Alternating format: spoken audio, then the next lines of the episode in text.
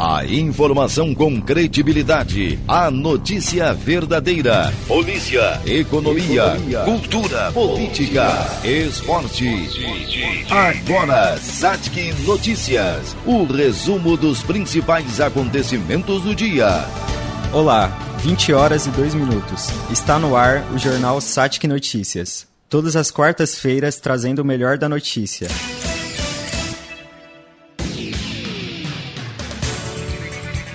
Quarta-feira, 23 de junho de 2021. Na edição de hoje, você confere. Número de brasileiros morando nos Estados Unidos supera a marca de 1,4 milhões. Projeto social doa toucas de lã para pacientes com câncer. Jogador catarinense é convocado para a seleção brasileira de futebol de areia. Balsa do Rio Araranguá segue interditada e motoristas buscam caminho alternativo. Junho é o mês de conscientização do lipedema, uma doença muito comum, porém deixada em segundo plano. Como o isolamento social aumentou os casos de crise de ansiedade e outros transtornos psicológicos. Satic Notícias.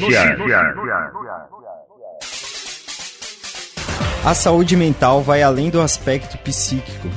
Falar de saúde mental também envolve raça, classe e lugar de cada um na sociedade.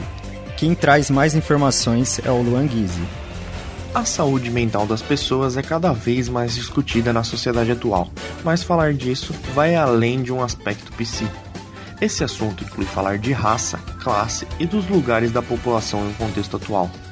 Uma pesquisa do Ministério da Saúde de 2018 revelou que jovens negros do sexo masculino entre 10 e 29 anos são os que encaram o maior risco de morrer por suicídio a probabilidade de atentar contra a própria vida nesse grupo é 45% maior do que a entre jovens brancos na mesma faixa etária. A psicóloga Janaína Damasio Vitório, mestre em desenvolvimento socioeconômico com especialização em psicologia da educação, faz uma análise sobre o problema estrutural brasileiro. Para mim, falar de saúde mental inclui falar de raça, classe, né, dos lugares dessa população negra aonde elas se encontram no contexto atual. A gente vive uh, numa, num cenário que hoje a condição da população negra no país é de mais de 13 bilhões de pessoas que vivem em comunidades sem saneamento básico, sem saúde, sem mobilidade urbana. Falar de saúde mental perpassa a questão raça e classe, porque não tem como a gente falar dessa pobreza, dessa condição de vida, sem pensar no bem-estar mental dessa população. Segundo o IBGE, hoje, no Brasil, 77,8% de toda a pobreza se concentra na população cuja pessoa de referência da família é preta ou parda. Para o Satic Notícias, reportagem Luanguise. O Ministério da Saúde começou a distribuir nesta semana mais de 7 milhões de doses da vacina da AstraZeneca para estados e o Distrito Federal. Produzidas pela Fiocruz, as doses serão destinadas para completar a imunização de grupos prioritários com a segunda dose do imunizante contra a Covid-19. O intervalo entre as duas doses é de três meses. A mudança brusca de rotina que a pandemia causou na vida e no trabalho das pessoas trouxe impactos também para a saúde mental.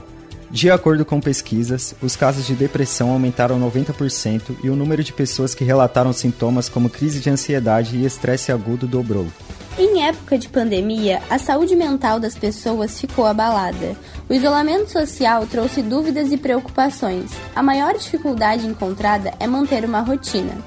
Muitas pessoas com indícios de depressão e crise de ansiedade, não só por ficar em casa, como também se desesperam vendo os números aumentarem em relação à pandemia, que de fato angustiam.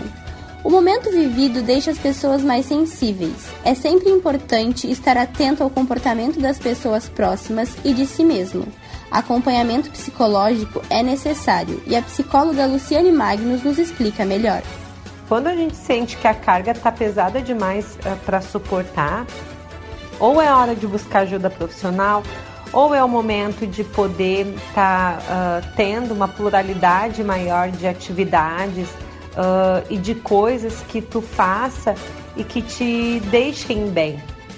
Para as pessoas que antes da pandemia já sofriam de algum transtorno psicológico e pela questão do isolamento pararam de fazer acompanhamento com médicos e especialistas, a psicóloga enfatiza a importância de continuar com o tratamento. Para quem sofre algum tipo de transtorno psíquico, a minha recomendação seria não interrompa o seu tratamento. É, tente fazê-lo do jeito que der, de modo online, por exemplo. Dá para ter acompanhamento médico e psicológico por essa via. Na visão da paciente Isadora Cardoso, que faz terapia há 10 anos, com o isolamento social trouxe a necessidade de continuar o tratamento. Com a pandemia, houveram gatilhos de todas as formas. Pessoas descontando na comida, com sono desregulado, sintomas de ansiedade, e com isso Isadora sentiu a necessidade de continuar o acompanhamento com o profissional. Então, eu acredito que a terapia é importante em todos os momentos da nossa vida e para todas as pessoas mas principalmente nesse momento de, de pandemia, onde a gente lidou, lidou e está lidando né, com muitas incertezas, é, com, muitas vezes com o ócio do isolamento, com, com a sensação de ficar sozinho, uh, ter que se adaptar trabalhando em casa, tudo isso fez com que a rotina mudasse muito e também foi uma das questões que me fez, por exemplo, voltar para terapia é importante lembrar de manter a saúde mental em dia e fazer um acompanhamento com profissionais. Para a Satic Notícias, reportagem Paula Borges. O número de brasileiros morando nos Estados Unidos cresce exponencialmente ao longo dos anos. Quem traz mais informações é o repórter Herbert Zilli. Há mais de 1,4 milhão de brasileiros morando nos Estados Unidos, a pesquisa realizada pelo Itamaraty também alega que 300 mil deles estão no estado da Flórida.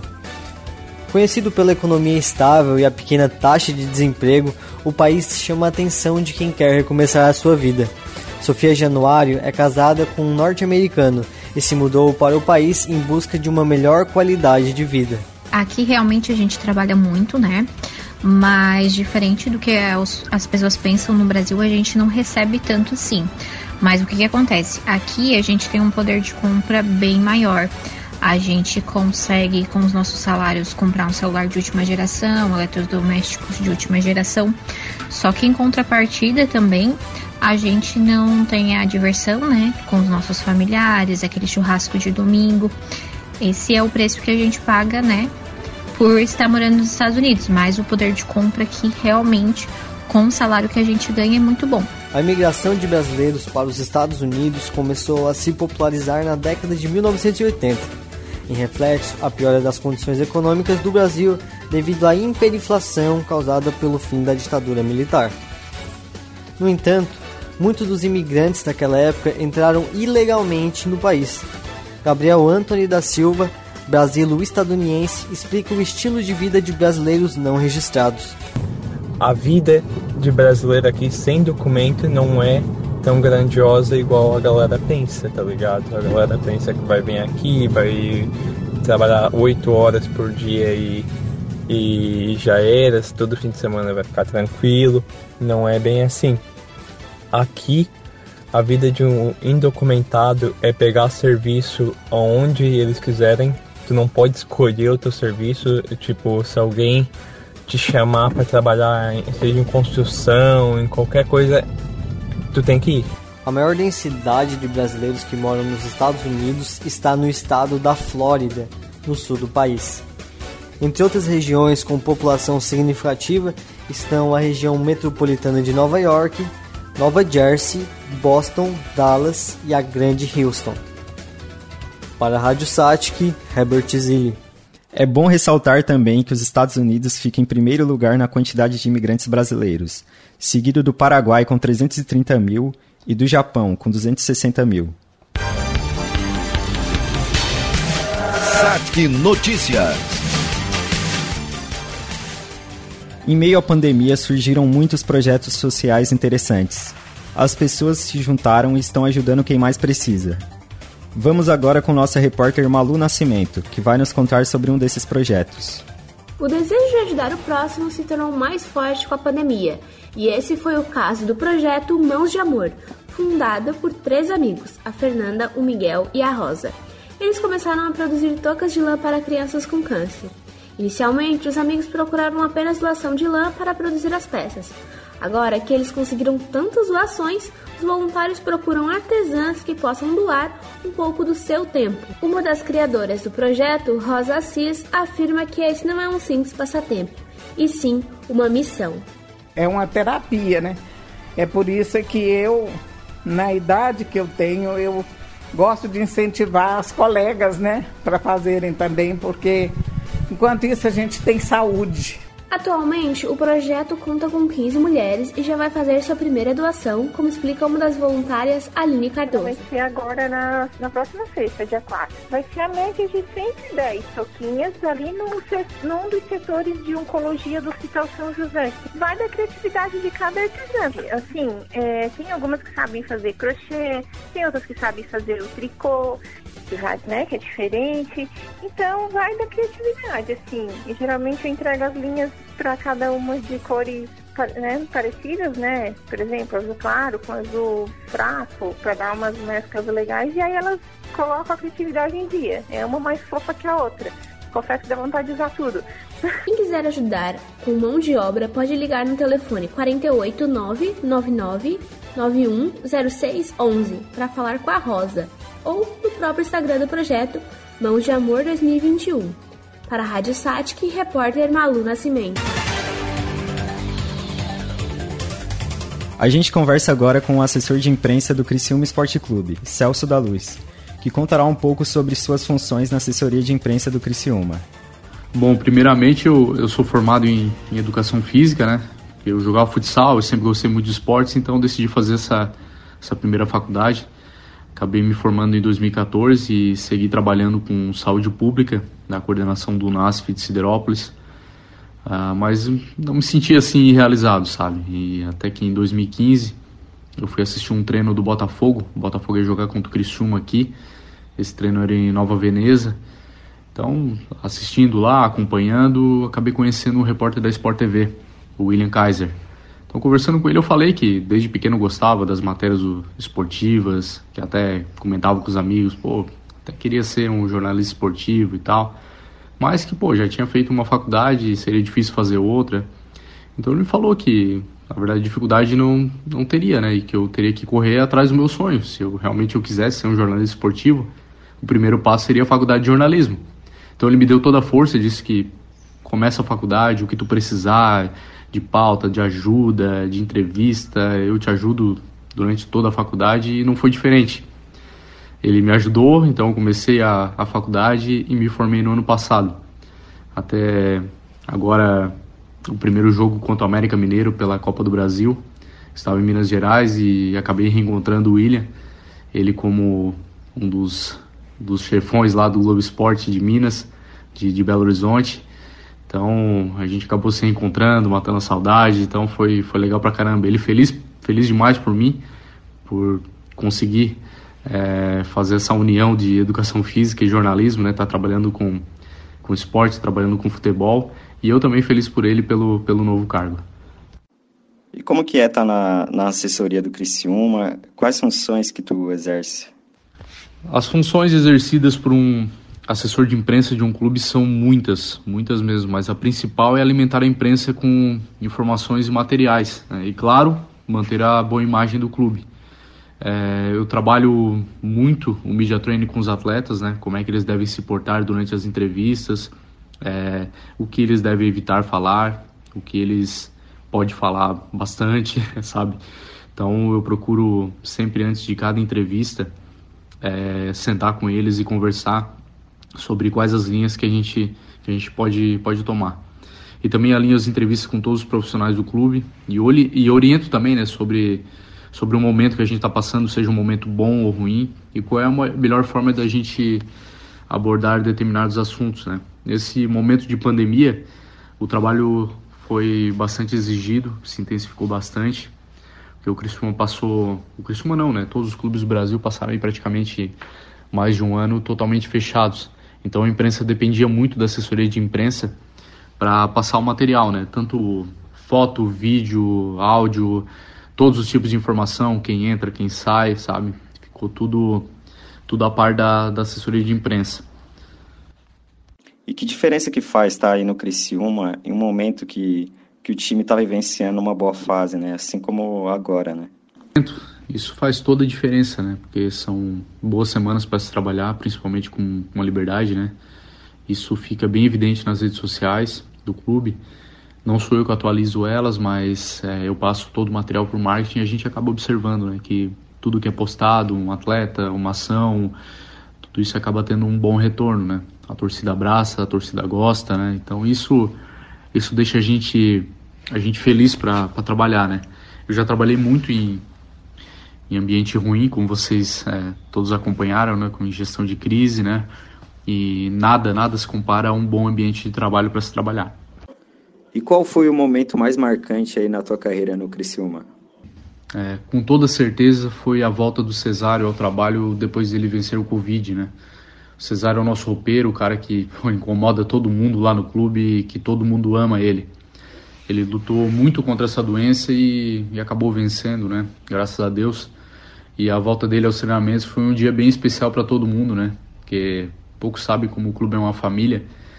E naquele dia que, pô, tava todo mundo preocupado com o Cesário, ele, ele acabou indo para UTI e tudo mais. E no dia que ele voltou ao trabalho, assim, foi um dia bem especial, um dia bem alegre para todo mundo. Mesmo a gente num momento não tão, não tão fácil dentro de campo, a volta do Cesário, assim, trouxe bastante alegria pro grupo. O clima, o clima, a temperatura, sol, sol chuva ou vento.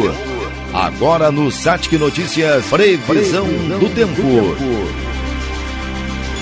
Agora vamos com a previsão do tempo.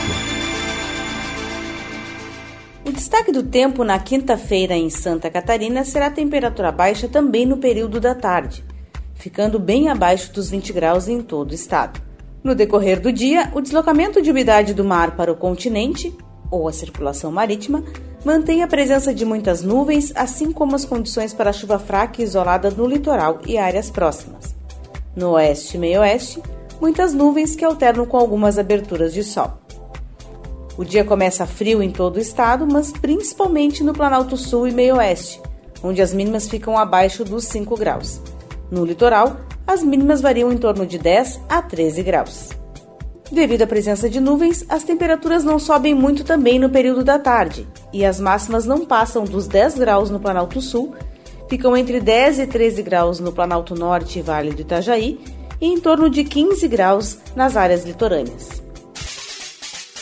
A lipidema é uma doença que não recebe tanto destaque, mas que merece atenção. A repórter Manu falará um pouco mais sobre essa doença. Junho é o mês de conscientização do lipidema uma doença muito comum, porém deixada em segundo plano. Para quem não sabe, o lipedema é uma doença crônica do tecido adiposo e linfático que afeta as pernas e se caracteriza pelo acúmulo localizado de gordura doente, provocando alteração na pele e deixando o corpo desproporcional. A patologia atinge basicamente as mulheres e é responsável por vários desconfortos, como dores, cansaços e inchaço na região, além do aspecto estético comprometido influenciando na autoestima da mulher. O professor doutor Alexandre Amato, cirurgião vascular, referência do estudo de lipidema no Brasil, conta um pouco sobre o assunto. Por incrível que pareça, é uma doença extremamente frequente, né? atinge até 11% das mulheres e mesmo assim, poucas pessoas falam sobre esse assunto. É inacreditável isso, né? É uma deposição de gordura, então, é, em membros, tanto membros inferiores quanto membros superiores, mas é uma gordura anormal, é uma gordura que traz vários sintomas, como dor, dor ao toque, uma sensibilidade ao toque, pode ser bastante roxo, né? Aquele, aquela fragilidade capilar, aquele, aqueles roxinhos que aparecem sem a gente saber é, se esbarrou ou não. Né? Pode ter também uma sensação de peso, cansaço, às vezes uma fadiga. É, tudo isso pode sugerir o, o lipedema.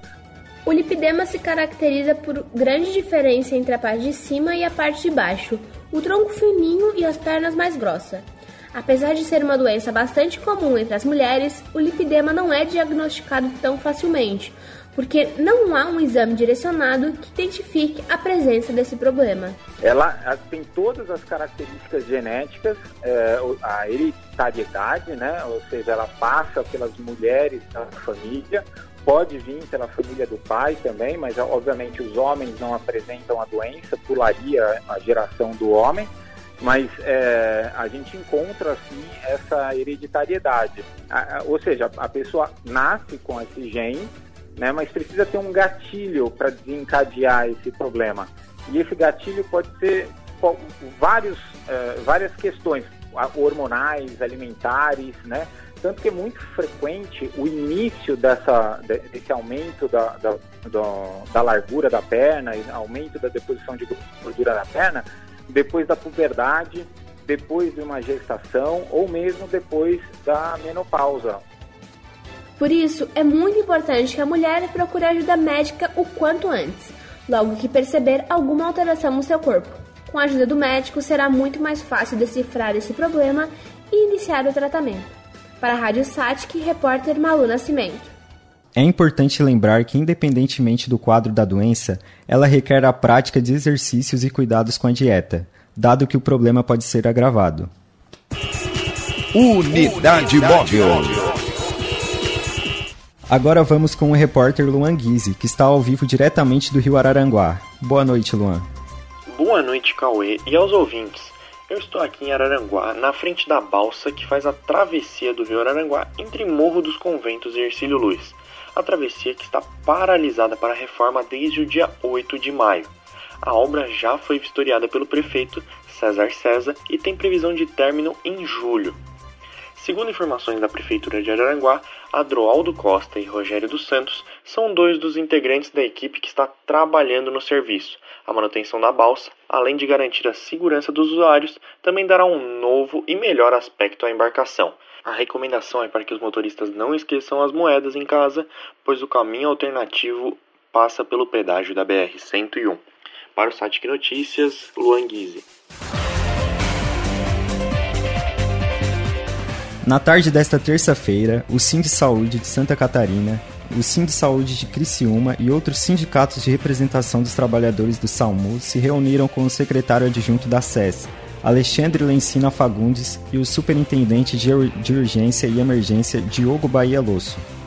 O secretário adjunto afirma que já há um debate na SES sobre uma tomada de medidas para resolver os problemas relacionados ao serviço e que a secretaria se compromete de que as providências serão tomadas em curto prazo. Giro Esportivo. Jogador de Passo de Torres, Santa Catarina é convocado para a seleção brasileira de beach soccer, depois de ser vice-artilheiro em Campeonato Brasileiro. Quem traz mais informações é a repórter Paula Borges. Nascido e criado em Passo de Torres, Santa Catarina, Gabriel Matos, de 22 anos, foi convocado pela Seleção Brasileira de Beach Soccer, futebol de areia, após ser destaque no Campeonato Brasileiro no Espírito Santo, representando Torres, Rio Grande do Sul. Ele foi vice-artilheiro da competição, com seis gols em cinco partidas, encantou todos com o seu talento e pela primeira vez foi convocado para a seleção brasileira de beach soccer.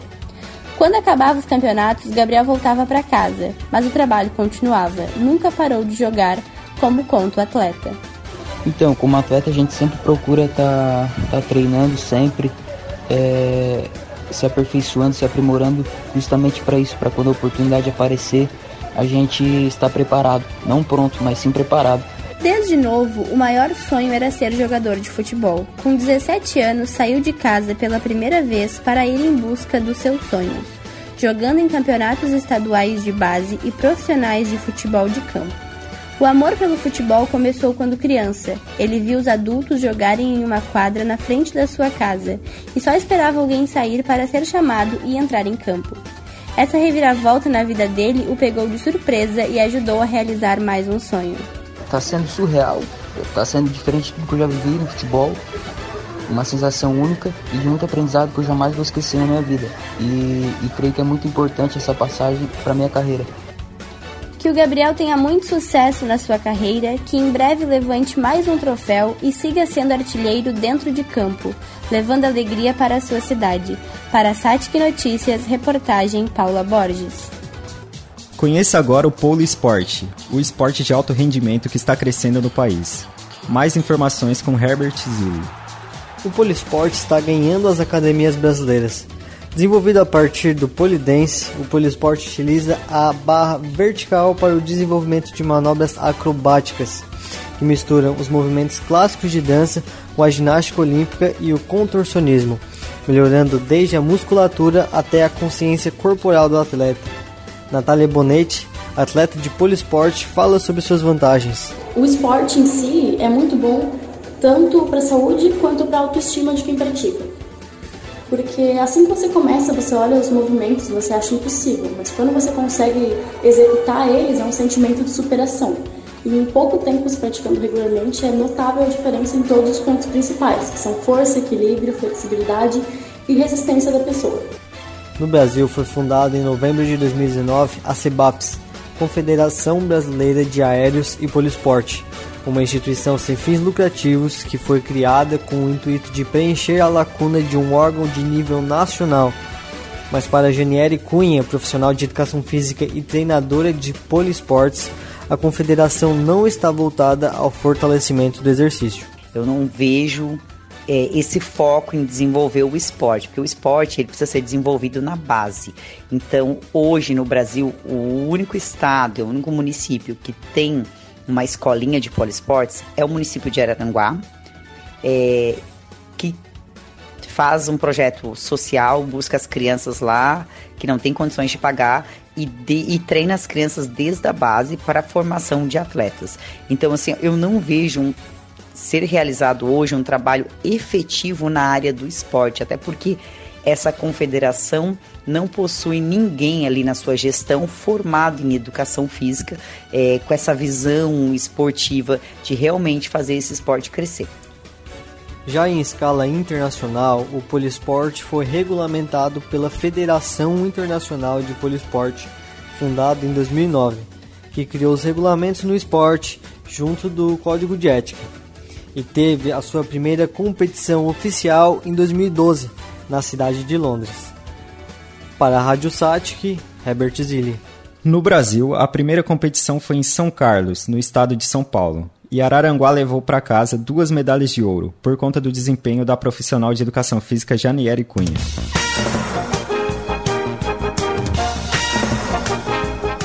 O Satic Notícias teve a apresentação de Cauê Souza, reportagens Luan Guise, Paula Borges, Herbert Zilli e Maria Luísa Nascimento e trabalhos técnicos de Jean Vieira.